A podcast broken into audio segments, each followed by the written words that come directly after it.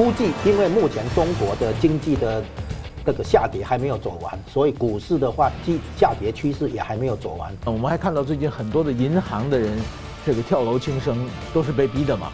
这些所有的金融官员是多做不如少做嘛，多做多错，少少做少错，我们集体躺平嘛。这是中国经济介入全球化以后所独有的现象。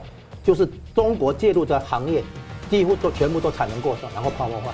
结果疫情走出来之后呢，突然间发生发现没人报复这个事件，然后呢，而且经济所有数字越来越差，就是大家看到这个希望，就是要走出沙漠，哎，再走一步，再走一步，就可能出沙漠，可能看到水了。大家咬牙走走走，走出去一看还是沙漠，党无所不在，也就处处收割。所以发展出来的结果，肥的是权贵阶级，代表无产阶级出来执政以后，回过头来剥削无产阶级。那更狠了。美国总统选，中国想借选都不知道该帮谁，因为帮谁对他来说都是很上来都都都会很难受的。所以我觉得这个这个是，我觉得台湾社会没有必要太担心了。新闻大破解，回答新闻，大家好。美国、日本、台湾和印度的股市呢表现亮眼，但是呢，中国大陆和香港的股市呢是背道而驰。而传出呢，中共打算呢要提两万亿的人民币来介入，但外界为什么不看好？那中共鼓吹所谓的经济光明论呢，被形容像是德国纳粹一九四四年溃败之后的一个大宣传。那诺贝尔学奖。克鲁曼呢怀疑中共国呢是否能够走出泡沫化？不过呢，一直有一些论调认为说，在中共的集权下是不容易爆发系统性的风险。这究竟是谁有盲点？那日本媒体喊话是时候推进台湾和日本之间的安保互助。那日本作为连接北约、印度和澳洲、韩国、菲律宾的一个安全枢纽，能够为台湾做些什么呢？美国最近呢有三大主力航母群呢在西太平洋，究竟是？就提高这样的一个安全的保障。那川普呢，在初选连胜，如果他回到白宫的话，在印太防线的前景会如何？我们介绍破解新闻来宾，资深政经评论家吴家龙老师。啊，主持人好，石板兄好，各位观众大家好。日本资深媒体人石板明夫先生。主持人好，吴老师好，大家好，欢迎两位啊。这个呃，中共党魁呢日前呢在喊说这个呃要走的中共特色的金融之路啊，那中港的股市呢是连日应声暴跌，那 A 股呢跌破两千八百点，港股跌破了一万五千点，港交所的行政总裁都形容要到了投降点了。而自二零二一年的高峰以来呢，中港股市呢已经蒸发超过六兆美元。二十三号啊，中港股市有稍微回升，因为传出中共要设置两兆人民币的。平准基金来买境内的股票，不过有些分析师呢并不看好啊，认为还是需要结构性改革，而且担心呢会不会是趁火打劫？忘形了，吴老师你怎么看？哎，这个就是哈，是因为现在股市的确不太妙，跌破一些重要关卡，那么对心理上来讲，投资人的心理上来讲是一个伤害，一个伤，一个重击哈。嗯。然后我们现在讲一下哈，是这样，股市一般被解读为经济的橱窗。那股市的下行应该背后是经实体经济的这个不不太妙哈。那实体经济的部分哈是这样，我们看两个层次。第一个在实体经济这边的话哈，第一个呢就是那个房地产危机啊，然后再来的话失业危机，很多人找不到工作哈，尤其大学毕业生找不到工作，年轻人失业率很高。再来一个是通通缩通货紧缩的危机啊，就是会陷入价格下跌，然后不大家等不买，等着继续跌。那个通缩危机，在实体经济这边，那么金融领域的话呢，第一个就是债务危机，啊，过度举债，然后造成债务危机，然后再下来呢，资金外流的危机，啊，然后就是外资会撤嘛，哈，然后其实那个中共的高官的贪腐的钱也要洗到海外，藏放在海外嘛，哈，然后呢，这个很多中国企业本身也要外移嘛，不只是外资在外移啊，那这些会构成资金外流，构成人民币贬值压力。然后再来一个就是信心危机，所有危机如果持续够长一段时间都没有得到化解的话，最后会形成信心危机。那就是说不需要卖的、不想卖的，原本呢哈也卖了，哦，会信心危机的话，比如说银行的存户开始提款，哦，担心自自己的那个钱在银行里面会会出问题嘛哈。这信心危机的话，就到最后会哈会所有危机到最后信心危机。然后呢，现在看起来经过这样的话，会产生两个。所谓下修对股市来讲，那我们先讲一下股市的评价哈，有三个方面，啊，第一个呢就是获利前景的预期，对获利的预期，股市是看将来，不是看过去或现在哈。那获利前景的预期，这个叫做基本面。再来第二个呢，叫做利率，投资这个获利前景，就投资报酬率要比利率高才值得投资嘛哈。所以利率的这个变动会影响到股市。那利率就是资金面啊，一个基本面，一个资金面。然后第三个方面叫做信心或者市场情绪，啊，那市场情绪好的话，本益比会高；市场情绪不好，本益比会低。所以总共有三个面向啊，这个资产评价有三个面向啊，就是获利前景、利率跟信心啊。然后呢，现在产经济的下行哈，现在产生两个下修，就是获利预期下修，越来越不看好嘛哈。然后再来的话就是本益比下修。你在成长的时候啊，你你不但获利预期在在往上走，本利比也往上走，因为投资人愿意支持有成长前景的这个股票啊。那反过来讲，当你在走下那个下跌的时候啊，获利前景下修的时候啊，不但获利本身下修，它的本利比也下修，所以会变成那个两个下修，然后再会助长这个股市下跌。好，股市下跌以后，我们观察熊市哈，有很重要的一个概念就是三部曲熊市。第一个是跌到一阵子以后啊，出现一个认赔卖压、断头卖压开始出来了，就是它本来还可以撑的，这撑不住了啊，这是第一个。然后第二个呢，卖下跌到一个程度以后啊，越跌不是越越深嘛哈，然后出现大成交量，成交量突然意意外的放大，比平常的成交量高好几倍，这什么意思？表示哈不需要卖的也卖了，卖过头，这个叫做那个超卖，进入超卖状态。那个那为什么要讲这个？因为我们要了解下跌趋势的时候，什么时候卖压充分宣泄，卖压都宣泄完了之后，才有可能扭转。啊，所以我们第二个看到成交量如果爆出高成交量的话，很可能卖压已经宣泄。再来怎么印证呢？就是不再创新低，啊，在股市再跌下来以后，再低档盘整，然后不不再创新低，啊，那这样的话是熊市的三部曲。那这三部曲呢，接下来以后就会开始让救市想要救市的人哈研究一下，必须在卖压充分宣泄之后，你进场来救这个市场。才会效果好，而且它会引来那些想要捞底的、想要抢反弹的资金也进来，一起把市场撑起来。所以呢，救市的话，一定要等到卖压充分宣泄，这样效果才会好啊。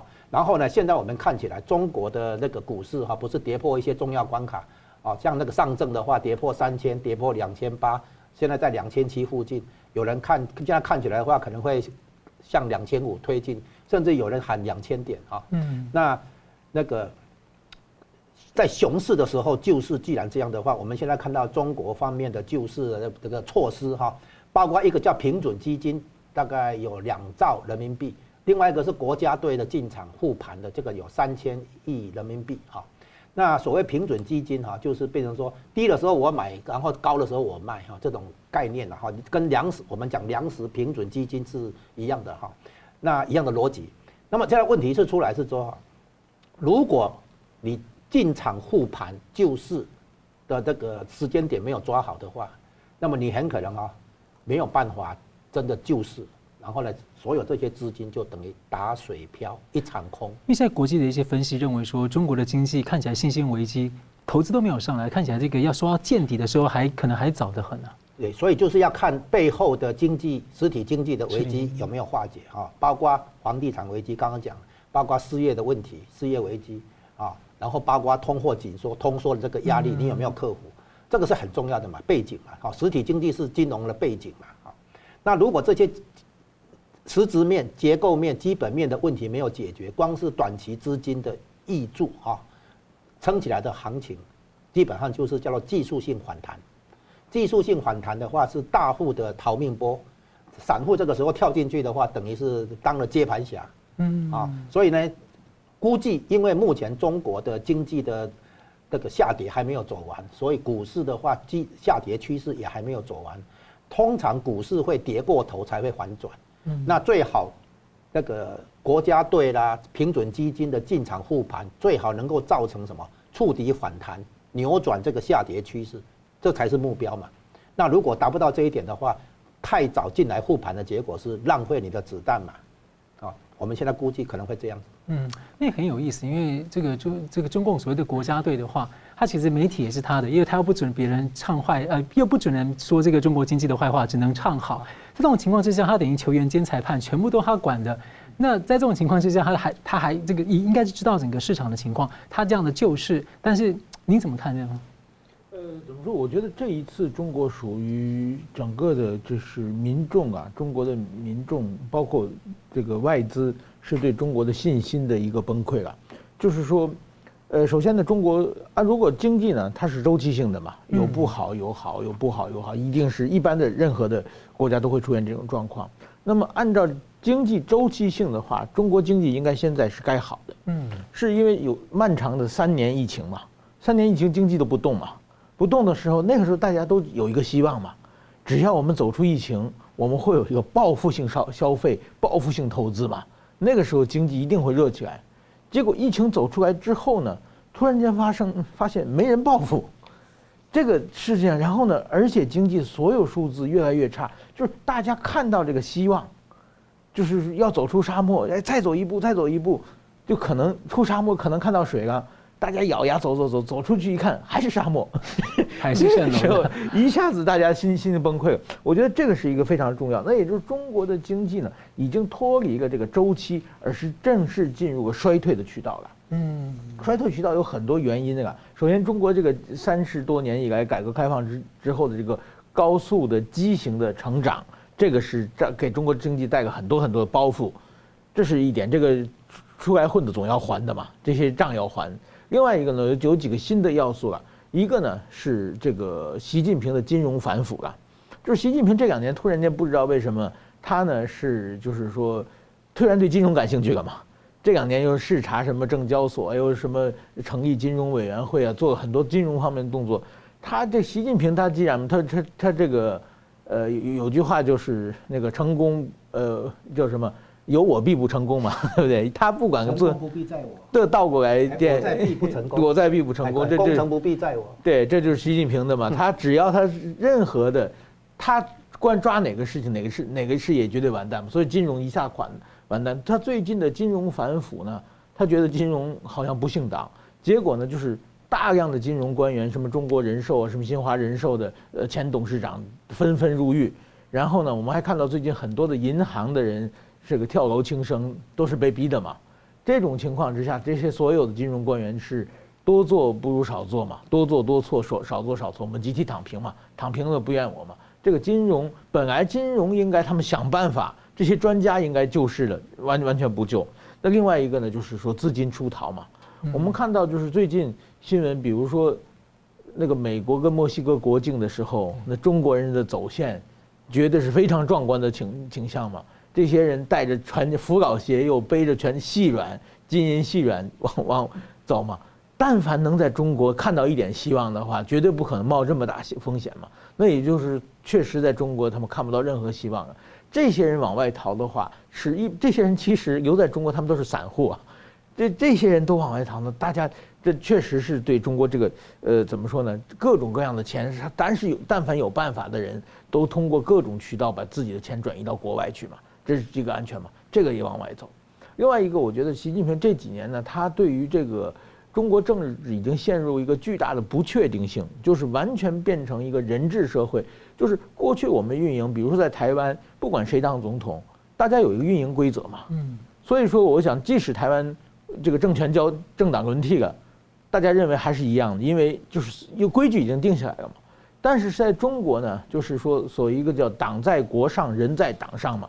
就是共产党在国家之上，这个习近平在共产党之上，他一拍脑门想一个主意，一个企企业就毁掉了嘛。比如前不久，这个不动产业突然出手，不动产垮掉了；游戏产业，然后垮垮掉，什么家教这个教育教育产业，都是习近平哪天突然间这个头脑一热出一个主意，这这这些都是上市公司啊，一下都垮掉了嘛。比如前几前几天那个呃说游戏这个不许游戏。就是鼓励充值嘛，前几天突然定了一个规矩嘛，那一下子游戏游戏中国的游戏的股票一下子垮掉了嘛。就是说你不知道这个最高领导人习大大哪天哪根神经起作用，突然间冒出一句稀奇古怪的话，那我的全家的家当投到股市上，这个产业就垮掉了嘛。所以说呢，我们还是远离风险嘛。在这种情况之下，我觉得对股市就是大家被割韭菜已经割得很很严重的，所以说这个对股市上丧失信心了。那么我觉得救市啊，其实在过去几年之内已经救过好几次了。去年十月份就是好像有二点六万亿要拿出来救，呃，然后这次两万亿，呃，有效果吗？这一定会有效果，真金白银投下去会有效果。但是所谓的叫救急不救贫嘛。它它是已经不行了，你你就是他已经没工作，已经生活不行，你请他吃顿好的，吃完以后第二天他还是不行嘛？这这钱砸下去，只是一些就是大户或者有关系的一些权贵他们逃命的机会了。嗯。那么马上这个股市下去以后，如果有一批产产最有一批散户再被骗进来的散户的话，那再被割一波韭菜而已。所以这个人对中整个中国的经济股市的衰退的话，绝对是杯水车薪，没有任何作用的。嗯，好的，感谢。我们休息一下，马上回来。欢迎回来，新闻大破解。诺贝尔奖得主啊，经济学奖的得主克鲁曼十九日的文章啊，指出中国的经济呢遇到了大麻烦，当前的经济模式不可持续啊。他也怀疑呢，中共国呢能否像日本一样走出泡沫化的问题。那去年七月，他就认为中共国是可能不会重蹈日本失落三十年的覆辙，但是他的理由是因为中共国的情况可能更糟。那网络上流传一张对话截图啊，说呢，这个人呢，呃，昨天和中共的发改委啊吃饭，他们说呢，苦日子要以十年为单位起算，而且呢，苦日子还没有开始。那不过呢，多年来有一种论调认为啊，说中共的集权体制之下呢，政策有所谓的一贯延续性啊，只要官方关切的问题，就不太容易出现系统性的风险，因此认为呢，应该不会重演呃日本失落三十年的情况。我想请教一下吴老师哈。对于这种两种的这个观点啊，你的看法是什么？哎，中国经济目前哈出现的问题，我们现在这样这样形容，就是它是落后追赶。落后追赶的话呢，有前人的成功发展经验做参考，叫做少少交学费，少走弯路。理论上，哎，对，就是这个叫后发优势，就是很有名的，主要后发优势。然后后发优势呢，要跨过中等所得陷阱，然后由模仿变成创新啊。然后你推动你继续往前走啊，那台湾已经跨过，韩国也跨过这个中等所得陷阱，现在中国就是正好撞上了这个中等所得陷阱，可能跨不过去了啊。那么现在的情情况是，你在落后追赶的时候呢，你吸收别人的经验的话，你做什么呢？就是你去做技术阶梯里面比较低端的，你比较容易上手嘛啊。然后你做什么事呢？就是你能做的产业，你就拼命的投资，拼命的做。然后最后产生什么？产能过剩，然后这种概念呢，用到盖房子一样，房地产，嗯，我会盖房子，好，我就一直盖，一直盖，一直盖，我一直做我会做的事情，然后做到最后产能过剩，然后呢就泡沫化，有很多鬼城。啊，对，那泡沫化了嘛，哈，那房地产一样嘛，国营事业、钢铁业一样。啊，对，很多行业我会做，对不对？我化工业我会做，纺织业我会做，我就一直做，一直做，一直做，做到最后产能过剩。那产能过剩的话怎么办？就是所谓产能过剩，就是说生产超出本国的需求，那怎么办？卖到海外。那卖到海外的话，就要靠国外的储蓄，就是消费能力啊。国国外有储蓄，有消费能力，然后来超前消费来消化你的产能。所以为什么落后追赶的经济体几乎全部都是走出口导向？因为一开始的时候，本国的购买力、所得、就业、购买力、消费能力还没有嘛。啊，所以这个时候是靠国外市场的购买力来养出本国的产能嘛，那结果到搞到最后产能过剩，然后泡沫化，那这是中国经济介入全球化以后所独有的现象，就是中国介入的行业几乎都全部都产能过剩，然后泡沫化。你看哈，记忆体、面板、太阳能啊，还有呢，现在电动车一样都是一样，只要中国会做的，大家一定最后是一窝蜂。就是补贴式的计划经济，再加上补贴，你讲的没错，就是加再加上国家补贴，然后一窝蜂嘛，互相模模仿嘛。你看做半导体也是，做电动车也是，各种新兴技术领域，我们叫红色供应链崛起，结果伤害到台湾啊、韩国、日本这些嘛。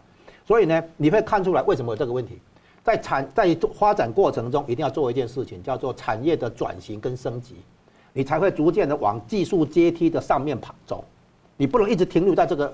低端这边，你一直停留在低端这边的话，一直在重一直重复投资，所以到到到最后的话，变成要去库存、去产能、去杠杆，就是所谓供给侧改革。这这，因为他一直在把会做的事情一直做、一直做，然后做一窝蜂，最后做做过头。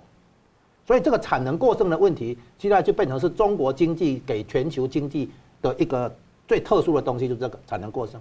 然后他就把这个通货紧缩，这这这会造成通货紧缩，然后把产能过剩输出嘛。所以美国才会从钢铁业下手嘛。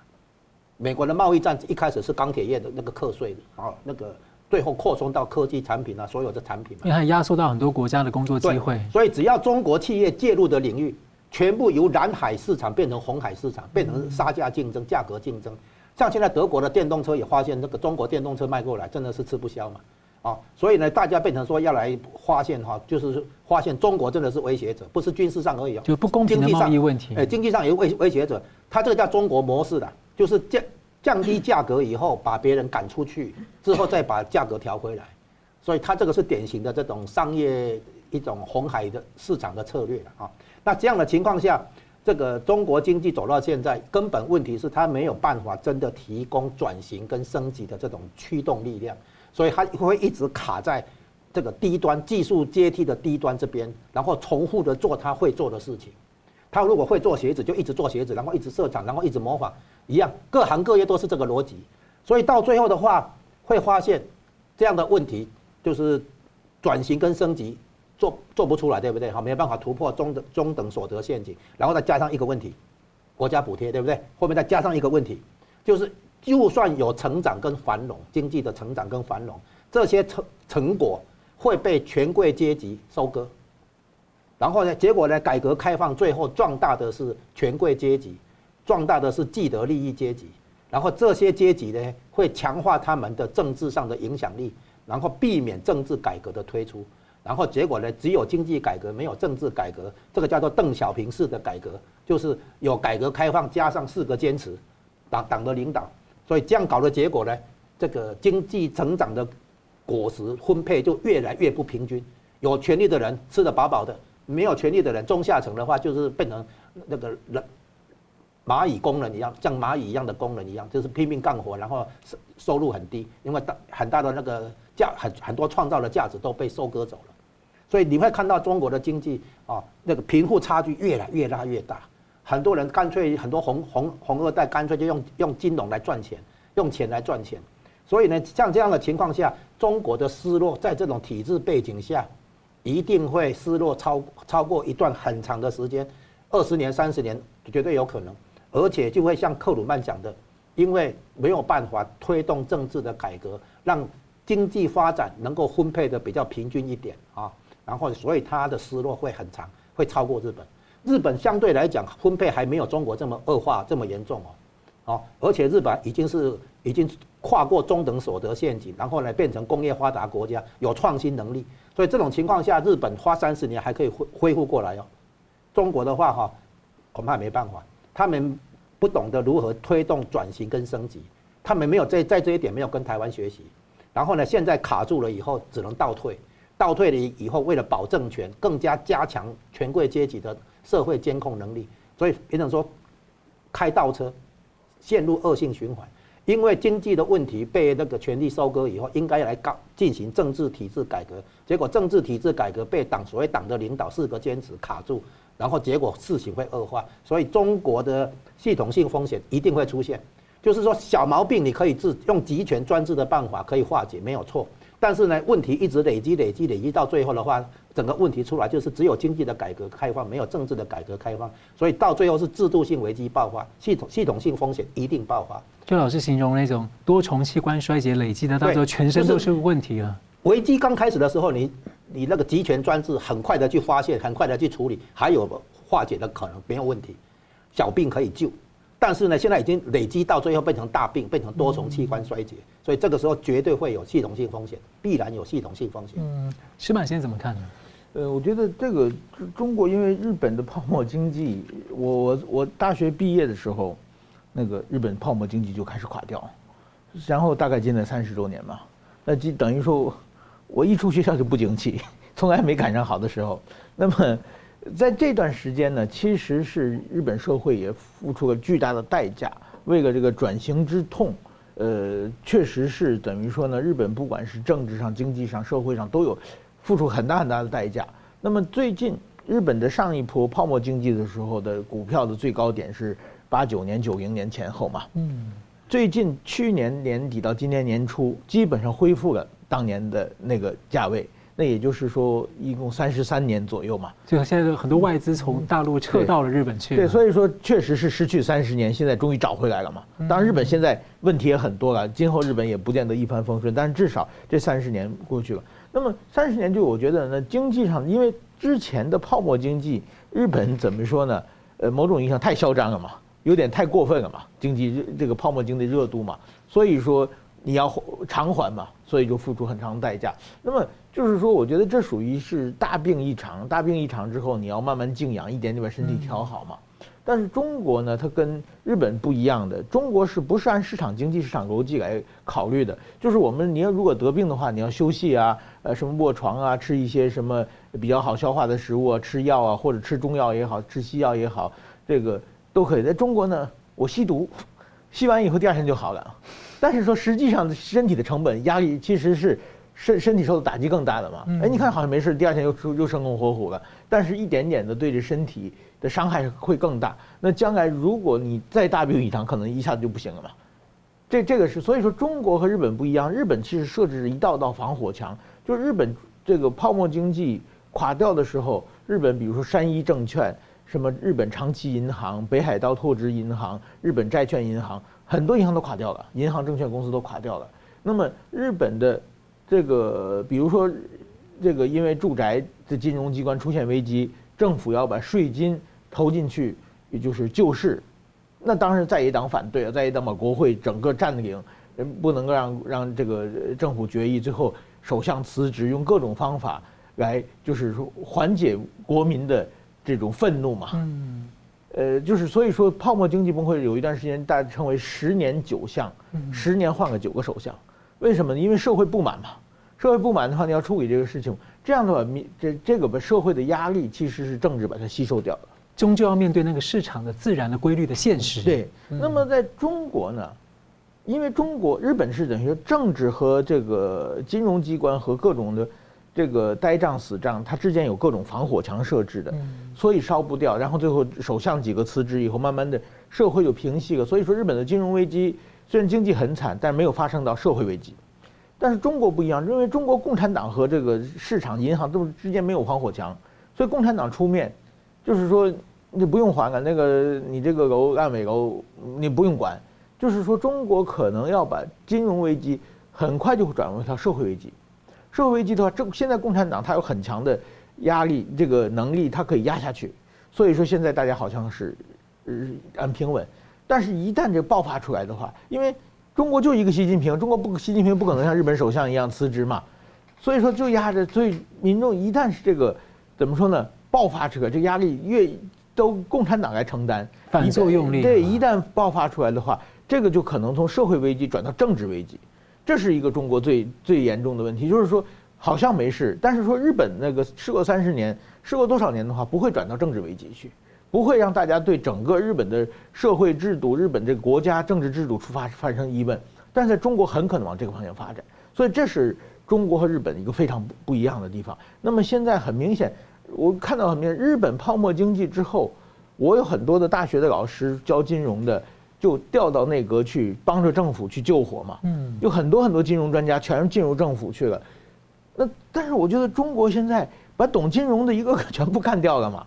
就找一群外行在在领导金融，在在这么危机的时候，就开始又习近平又开始瞎指挥，那这种情况下，那么你不可能就是把中国的经济做好嘛？而且就是李克强团队还马马虎虎懂懂懂事嘛？就是说，现在中国做的各种各样的事情，都是日本是当年是拼命的救经济，中国是拼命的在打压经济。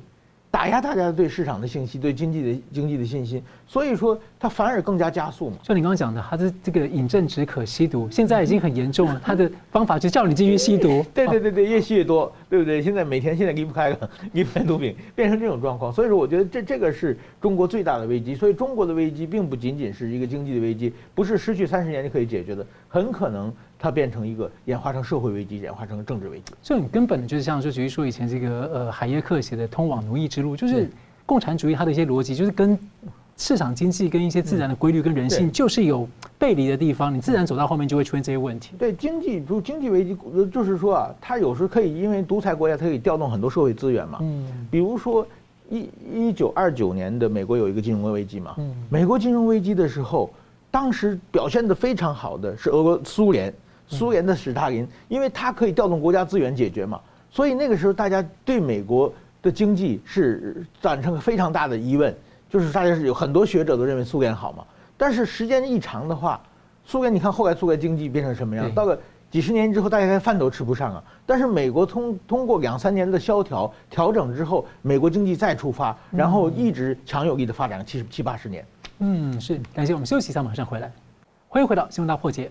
中国和香港的股市呢，这一次大跌之前的前一天啊，是中共喉舌《人民日报》二十二号刊文说要贯彻中共党魁所谓的。中共国的特色金融，呃，果然这个信心。那从这个中共之前的国安部到王沪宁啊，都在说所谓的畅想中国的经济光明论。而李强呢，还唱到了达沃斯论坛，但西方显然不太买账啊。那有学者形容啊，光明论的说法呢，就像是希特勒纳粹一九四四年溃败之后的这种大宣传的，并且有一些嘲讽他的这种中共特色金融的说法。汪启长，吴老师，你的观察是什么？如果这里很黑暗，你不用说，大家都知道它很黑暗一样的。如果这里很光明，你不用讲，大家都知道这里很光明啊。所以特特意去讲这里，表示后面有点问题。现在我们讲哈，他们现在的那个用语里面有中国式现代化、中国式金融或者中国式金融文化，对不对？这个讲法哈并不成立。为什么？因为坦白讲，它一方面已经融入全球化，啊，吸收很多国际所谓的国际惯例，像国际惯例那个。接轨，好，这他以前讲过的。然后现在呢，他要讲中国是，等于是开始逆全球化了，开始要脱离国际惯例了。哈，如果国际惯例，他要国际市场来接受中国特色，如果中如果不接受的话，他就退缩。所以这里的话就就会变成说，它其实是两个东西，一个叫做社会主义体制。另外一个东西叫做经济民主主义，也我现在分别解释一下。他想要去改变那个全球化，把中共的东西灌进去，然后大家抵制的时候，一其实没有前面都接受了，但到后来发现说不行的时候，大家开始抵制，对，他就开始腻了，受不了。对，你这样解释就讲出我的意思了哈，就是我们先来讲经济民主主义哈，经济民主主义就变成说原本的意思是说关键产业、重要产业国家要来持有哈，本国持有，避免这个对外依赖，然后受制于人，本来是这样，所以粮食啊、能源这个应该哈。想办法能够降低对外依赖，那现在变成什么？它变成把这个概念无限扩充，变成叫叫做自力更生。啊，自力更生以后呢，这个条重要条件就是要建立自主创新能力。哦，习近平有讲这个，但是没有做到嘛。好，然后的自力更生完了之后会发生什么现象？叫做闭关锁国。啊，这个中国已经发生过了嘛？明朝那个时候后来就是闭关锁国了嘛。好，然后呢，这样子的结果在会演变成对外关系上面哈，有三个特点。第一个就是战狼外交，用咄咄逼人的姿态哈，强硬的姿态到处横冲直撞，战狼外交。第二个呢，对别人用经济胁迫，以政治的理由来把贸易当武器，啊，把贸易投资等等当武器，叫经济胁迫，啊，比如说不不买台湾的这个那个，不买澳洲的这个那个啊，这样子，经济胁迫后面是什么？就军事扩张，对外侵略的野心就来了。所以你会发现，从内部的自力更生这种指导思想，民族主义啊。就是经济领域的民族主义，我把它称为经济民族主义，最后会演演变成一个对外侵略扩张的、具有这军事野心的这么一种国国家的那个治理。然后这样的情况呢，我们再讲它另一个特色叫做社社会主义体制。社会主义体制的话是以政治管经济，就是邓小平有两个东西，一个叫改革开放，另外一个叫什么？四个坚持，党的领导。所以呢，变成说经济成长发展出来的成果。大部分会被掌握权力的人优先收割走，所以中国的经济的成长繁荣，最后会造成一个现象，就是贫富差距的两极化非常严重。你看台湾的经济发展，还有日本，台湾跟日本是全世界战后发展以来，它这个贫社会贫富差距维持的最好的两个经济体。你去看那个数据资料哈，就是那个贫富差距的这个五等份对上面的五等份跟下面的五等份那个比例来讲的话，哦，台湾跟日本算是全球两个最好的范例哈，就是在发展过程中保持分配的均衡。那中国恰好相反，以一个社会主义国家，结果因为政治的权力的那个没有普及，对不对？政治权力被少数阶级垄断，结果他们把经济发展的成果等于变相的都收割走了。所以你会发现中下层什么呃。每每个月收入不到一千块的有六六亿人呢、收入不到两千块的有九亿人呢、啊，这样大部分的老百姓其实是苦哈哈，他们的工作成果价值都被别人收割走，这叫社会主义体制啊。所以呢，变成以政治管经济，破坏经济运行的规律啊，然后呢，变成扭曲那个分配的这个架构，然后呢，外行领导内行的结果，反映的就是党所谓党的领导。什么叫党的领领导呢？就变成党无所不在，也就处处收割。所以发展出来的结果，肥的是权贵阶级，肥的是掌握权力的阶级，然后就变成什么？叫做既得利益阶级。那个共产党特权啊？然后对特权阶级，然后呢就被那个前南南斯拉夫领领领袖哈吉拉斯宣称叫做新阶级。嗯。哎，共产党去推翻旧的剥削阶级，他自己取而代之，变成由他来剥削无产阶级，就是代表无产阶级出来执政以后，回过头来剥削无产阶级。更狠啊！啊，对。所以就变成这叫这叫社会主义体制啊。那这样的结果呢？你会发现哈，这透过政政治监控要保党保保保证权，政治压倒经济的结果，以就是变成说，以及习近平的理解，现在碰到经济危机，而且系统性风险越来越明显的情况下，他其实只能走一条路，就是他以为他只能靠这个，就是回到计划经济。回到当初的所谓社会主义体制，更加回到社会主义体制，就是告别市场经济，要回到市计划经济来维持那个局面，撑过那个局面。然后呢，他怎么来掩盖这一点呢？他说他在下大棋，啊，然后他说要他要把经济其实进入战时体制，其实那个是为了社会监控来的，为了维稳来的，为了保党保政权来的。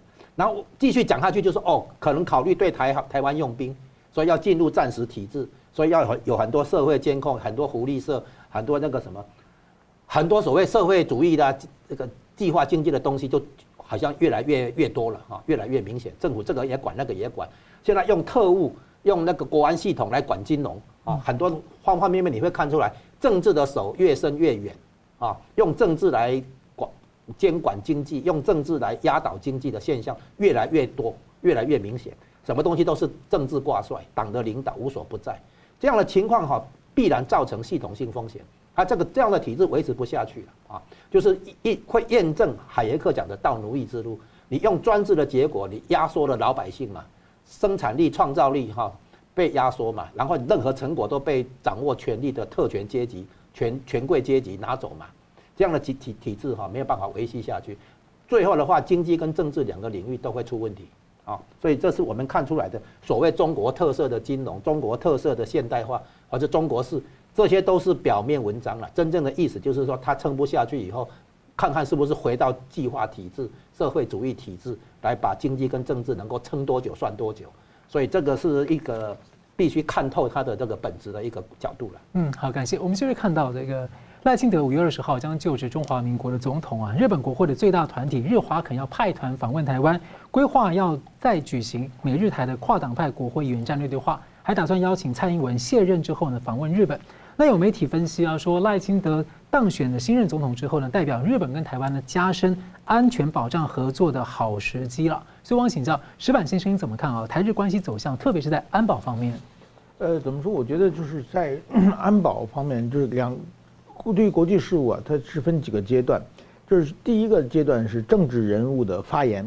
政治人物发言，比如说最近的安倍首，这个几年前的安倍首相说的“台湾有事，日本首有事”，然后呢，这个麻生这个前首相 也说过一些，这些就是说是台，比如说麻生首相说的就是说台湾要和日本这个共同防卫嘛，这个类似这样的。对，他说他给这个要派军舰跟潜舰来到台海啊。对，然后是林方正前前又发出台湾是好朋友，应该加深各方面的交流。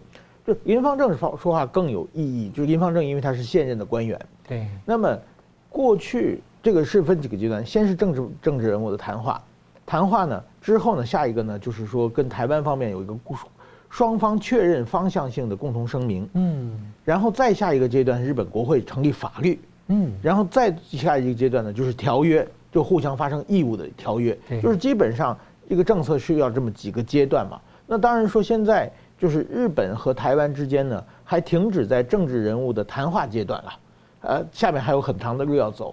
但是说过去，如果我们倒数十年、二十年，日本政治人物在台湾问题上只要一说话，一定会中国会抗议，然后这政治人物很可能会收回谈话。嗯，这个是过去的一贯操作嘛。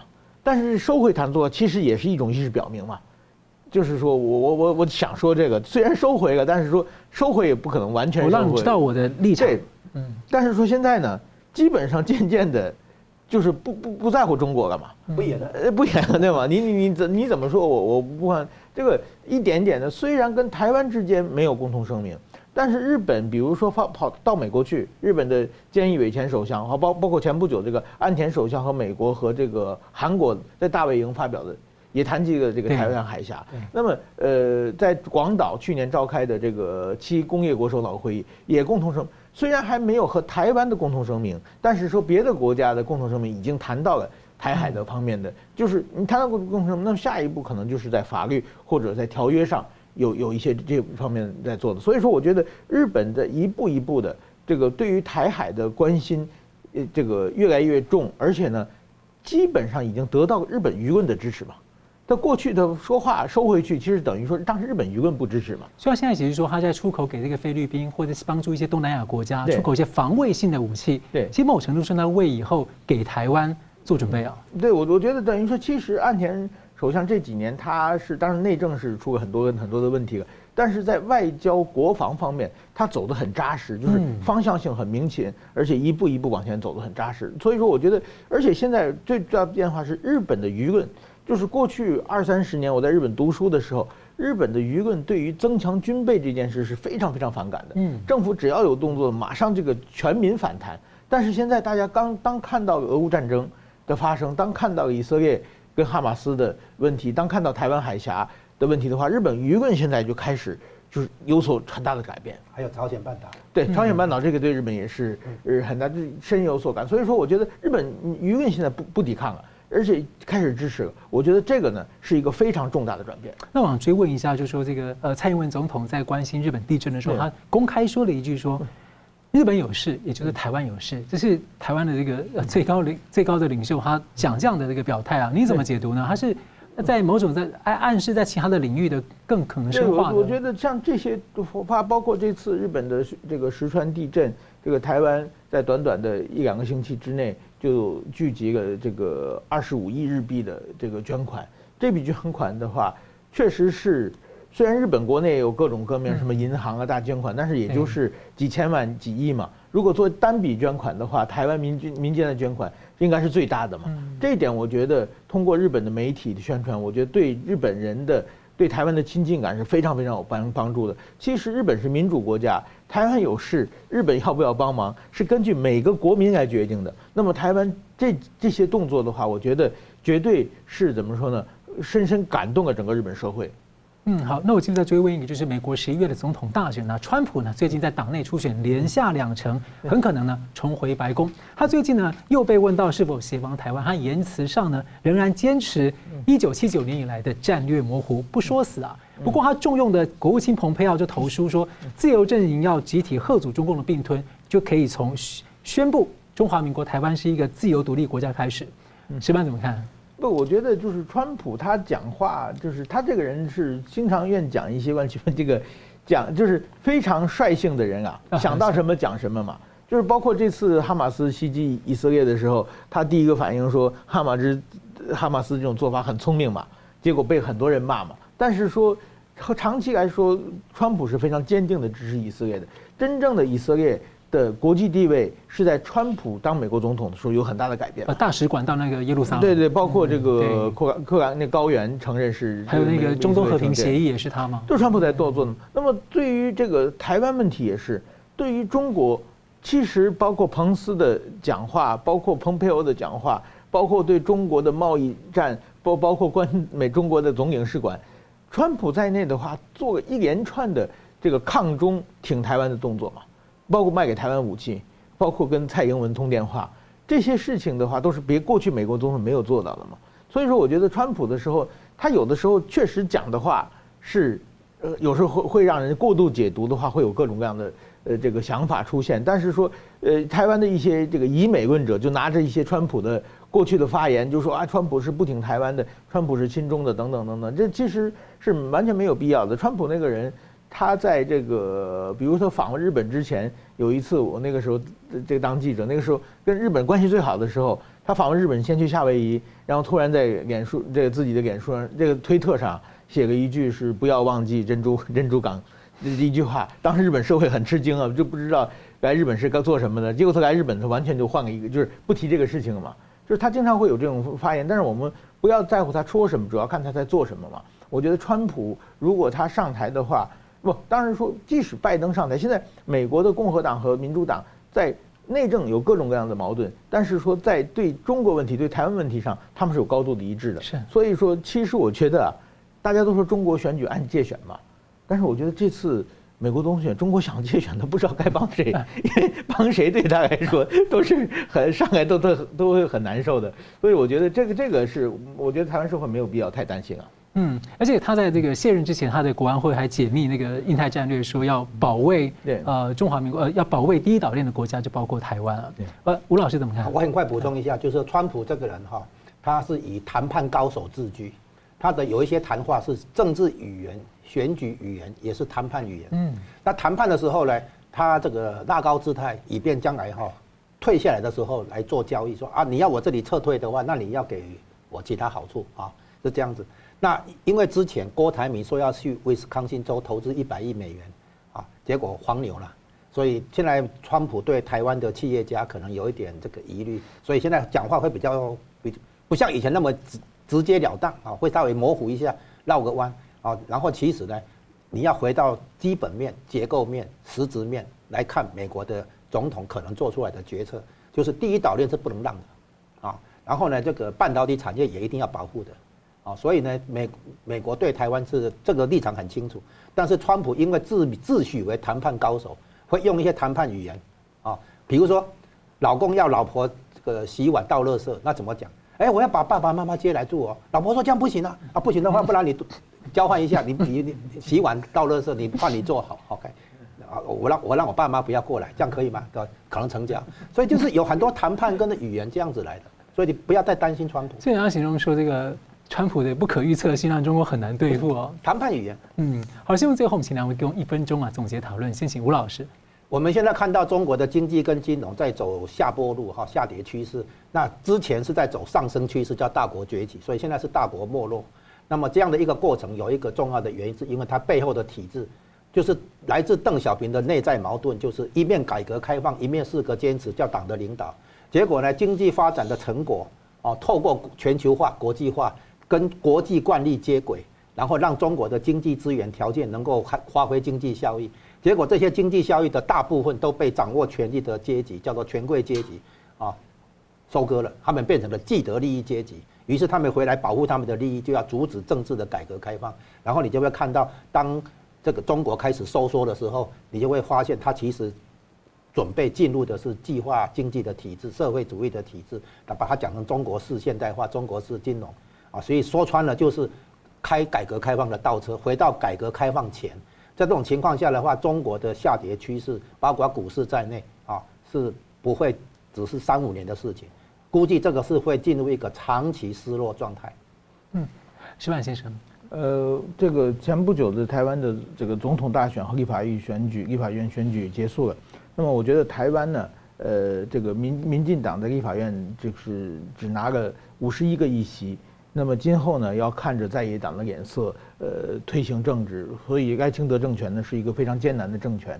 那这一点呢，我觉得，呃，这是台湾的民意所他们的所表示的。但是我认为台湾呢有两个非常重要的事情，就是说是非常非常重要，这两个事情是坚决不能妥协的。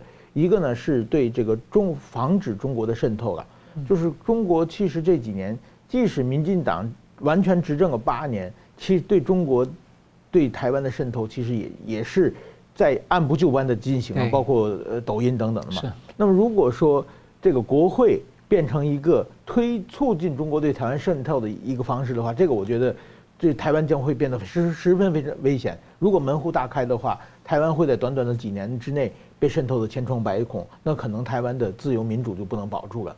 那么还有一个就是说，现代战争就是武器弹药是最重要的。那么美国要卖给台湾的武器弹药，对台湾绝对是对台湾的安全、保卫主权绝对是最重要的。在这一点的话，我希望新的国会，包括台湾的民意，要好好监督这个新的国会啊。在这方面，如果他们阻挡买武器，阻阻挡就是说把台湾的加强国防的话，我想这也是一个非常危险、危危险的事情。所以我觉得这两个事情是赖清德政权绝对不能让步的。嗯，很感谢，非常感谢两位的分析，感谢观众朋友的参与。新闻大破解，每周一、三、五再见。新闻大破解的观众们，大家好，非常感谢大家对我们的支持和帮助。那我们在 YouTube 上呢，成立了一个新的子频道，叫“新闻大破解随选”。我们把呢相关的这个啊、呃，就是精彩片段都汇集在一起，来方便大家分享给朋友们。那么也希望大家能到此频道来按赞。订阅以及分享给更多的朋友。另外呢，我们在一个新平台叫做“干净世界”有新闻大破解的频道。我这里要特别跟大家推荐“干净世界”，真的是非常好用，有许多还很重视隐私，而且呢没有暴力、色情等等，很适合合家观看。所以也鼓励大家到“干净世界”来订阅新闻大破解的频道，并且呢还有相关的 App，也可以跟你的朋友分享。那很感谢大家的支持，新闻大破解，我们每周一、三、五再见。